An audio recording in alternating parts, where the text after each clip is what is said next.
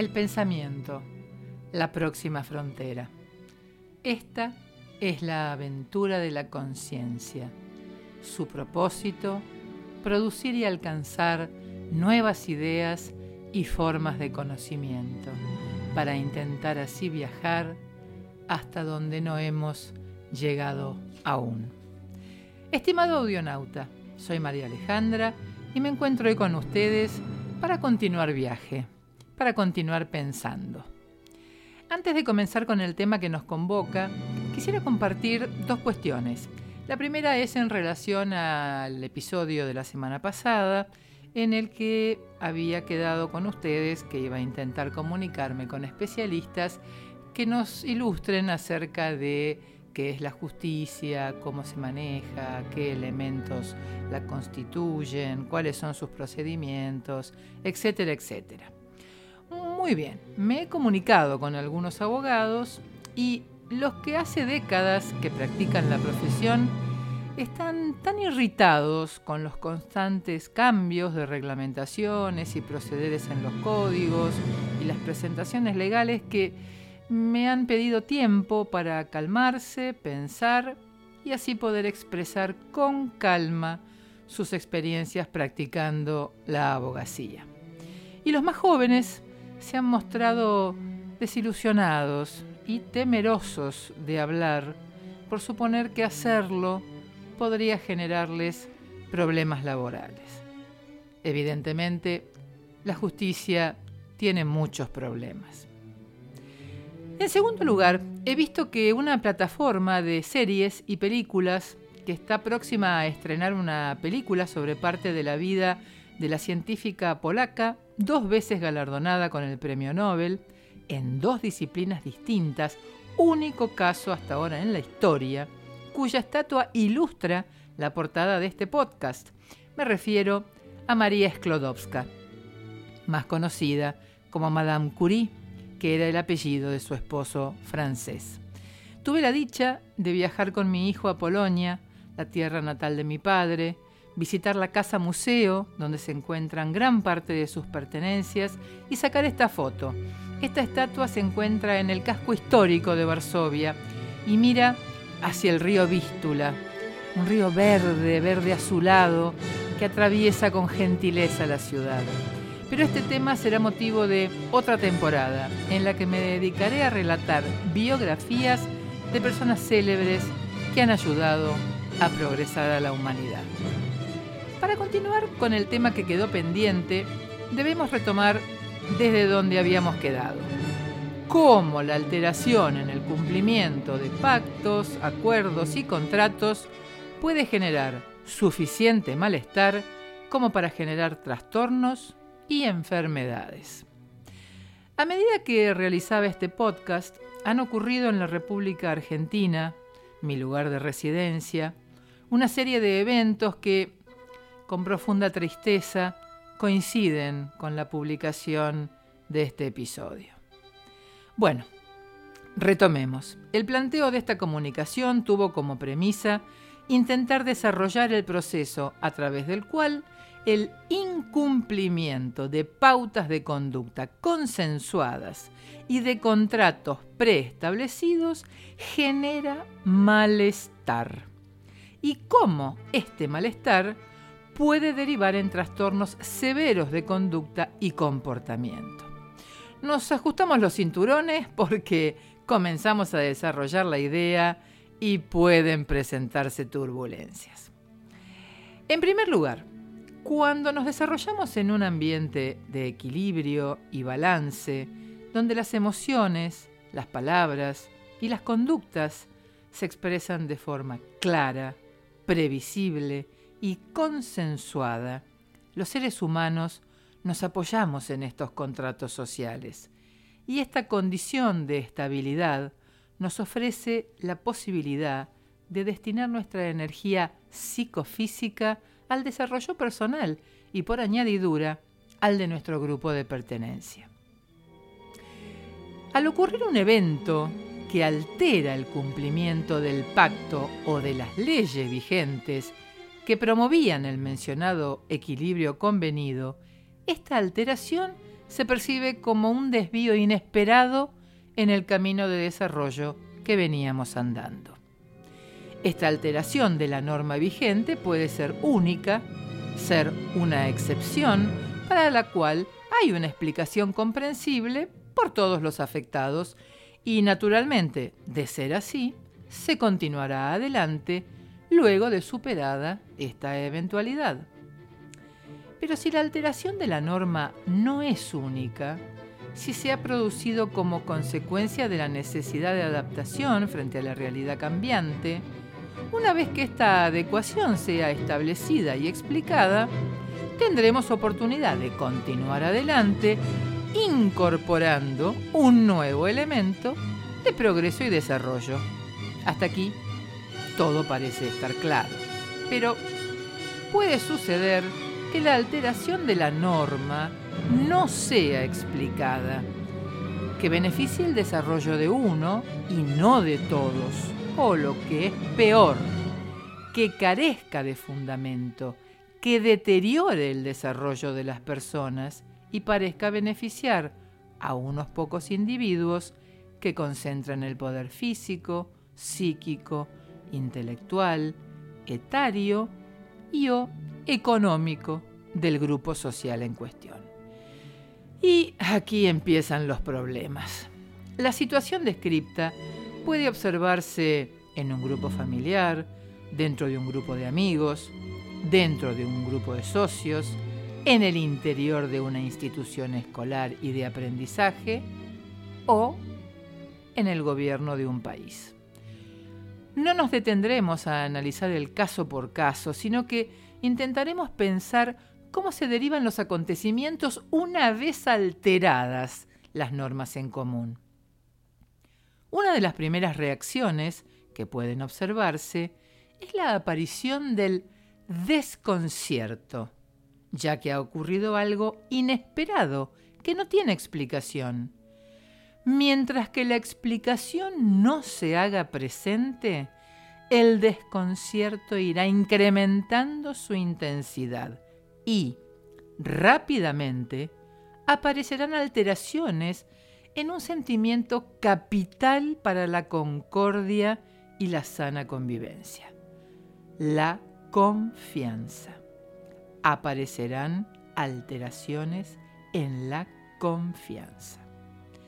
La confianza es la capacidad de esperar que tanto nosotros como los que nos rodean obren de acuerdo al vigor de las leyes vigentes y de la palabra convenida. Confiar es esperar con seguridad el cumplimiento de un acuerdo y de un sentir. La confianza es el norte de la brújula del comportamiento humano, ya que la falta de confianza nos ubica en aislamiento y soledad. Porque si no confío en mí mismo o en mis semejantes, el recelo, la necesidad de protegerme de aquellos que no me parecen confiables, hace que me repliegue y me aísle del grupo. Cuando la brújula se rompe, cuando perdemos la dirección de nuestro comportamiento, se hace presente la confusión. Nuevamente la confusión. Como señalamos en otros episodios, la confusión es un estado de conciencia en el que se pierde la lucidez, la claridad de pensamiento. Y cuando no podemos pensar con claridad, como la conducta es un derivado de nuestros pensamientos, comienzan a aparecer alteraciones de conducta y de comportamiento. En esta oportunidad no voy a detenerme en las características de un comportamiento alterado porque quiero señalar otra cuestión antes. En el sistema nervioso central, entre las diversas estructuras que forman el cerebro y están involucradas en los procesos de pensamiento, de la toma de decisiones y su manifestación en la conducta, desde temprana edad comienzan a establecerse conexiones. Estas conexiones y vías de relación entre los distintos lóbulos cerebrales y sus estructuras constitutivas con la repetición de actos a lo largo del tiempo y del desarrollo, forman circuitos de pensamiento.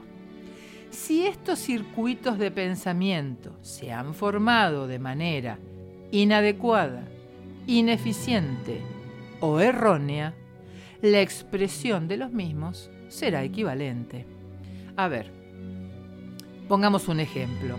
Imaginémonos en una ciudad el recorrido de un colectivo que siempre es igual porque hay ya establecidas una serie de paradas donde se sabe que suben y bajan gran cantidad de pasajeros, o el recorrido de una línea ferroviaria por donde se desplaza un tren con estaciones a lo largo del recorrido. Tanto el colectivo como el tren tienen prefijado un recorrido y no se apartarán del itinerario, ya que el recorrido se ha establecido de acuerdo a la densidad de población que vive cerca de las estaciones y la frecuencia del servicio tendrá relación directa con a ver, los horarios en que esas personas necesiten viajar y los destinos más deseables por su cercanía a zonas comerciales, educativas o recreativas. Se habrá calculado la traza del camino, optimizando de esta forma el recorrido y sus conexiones con otras líneas de colectivo y de tren complementarias y alternativas.